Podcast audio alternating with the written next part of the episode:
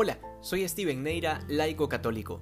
Ayer celebrábamos la exaltación de la Santa Cruz y hoy, inmediatamente después, celebramos a Nuestra Señora de los Dolores. Y tiene mucho sentido porque la Virgen estuvo siempre íntimamente asociada a la pasión de su Hijo. De hecho, es parte de la profecía del anciano Simeón. Cuando la Virgen y San José fueron a presentar al niño al templo, el anciano le dice a María, una espada te atravesará el alma. Y las escrituras, como en otras veces, dirá que María guardaba todas estas cosas en su corazón. Hoy se nos presenta el capítulo 19 de San Juan, ese momento de la crucifixión del Señor en donde nos entrega a su madre. O siendo mucho más claros, como decían los santos padres de la antigüedad, es ese momento en que la Virgen nos parió a todos y nos dio a luz con dolor. Los dolores de parto de la Virgen fueron al pie de la cruz, porque fue ahí donde el Señor la convierte en Madre nuestra. Pero para entender toda esta lógica hay que comprender la intención de San Juan. Suelo no ponerme tan bíblico, pero hoy me parece que el tema lo amerita. Date cuenta que tanto el capítulo 1 del Génesis como el de San Juan comienzan exactamente de la misma manera, con las palabras en el principio. Y esto tiene una razón, y es porque San Juan tiene la plena intención de contarnos una nueva creación en Jesucristo. Por eso utiliza el mismo lenguaje de Moisés en el Génesis. Pero San Juan no solo imita el comienzo, sino que también imita los días. Cuando puedas, revisa todo el capítulo 1 de San Juan y te darás cuenta que comienza a contar los días desde el principio en el versículo 1, continuando con el versículo 29, 35 y 43.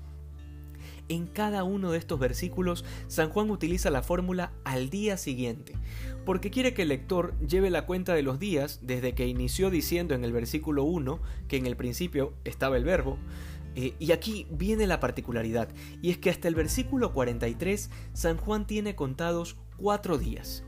Y al llegar al versículo 1 del capítulo 2 dice automáticamente tres días después se celebraba una boda en Caná de Galilea. ¿Por qué esto tiene importancia con lo que estamos viendo hoy? Pues bueno, quiere decir que San Juan ubica esta boda en el séptimo día de esta nueva creación. Y de esta manera podemos recordar también que en el Génesis la mujer fue sacada de la costilla de Adán en el séptimo día también.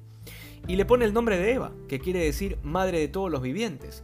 No sé si saben a qué voy con esto, pero es bastante obvio. Esta es la razón por la cual nosotros decimos que María es la nueva Eva, así como Cristo es el nuevo Adán. Y aquí San Juan nos lo deja clarísimo. Por esto el título de mujer es tan importante, porque nos recuerda a Eva. Sin embargo, el título de mujer aplicado a María, el Señor lo utiliza dos veces. Una en las bodas de Caná y otra será justamente en el evangelio que hemos leído hoy. Mujer, ahí tienes a tu hijo, hijo, ahí tienes a tu madre. ¿Te das cuenta por qué para la iglesia es tan claro que María es la nueva Eva, la madre de todos los vivientes, nuestra madre? ¿Por qué los documentos históricos nos cuentan que los mismos apóstoles, al referirse a ella, le decían madre? Hoy la iglesia recuerda esa espada que atravesó el corazón de María, pero también debe recordarnos que esa espada que causó tanto dolor en ese inmaculado corazón tiene nuestras huellas. Tú y yo hemos crucificado al Hijo, y aún así María nos ama con un corazón de madre. A mí en particular me apena mucho el saber que muchos cristianos andan huérfanos por la vida, rechazando esta maternidad creyendo equivocadamente que María es una criatura cualquiera, cuando en realidad Dios la predestinó para ser la bendita entre todas las mujeres, la Madre del Señor. No desperdiciemos esta gracia tan grande, una intercesión tan poderosa.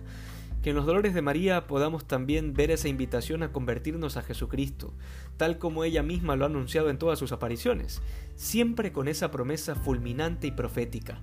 Al final mi inmaculado corazón reinará. Que hoy seamos más santos que ayer. Dios te bendiga.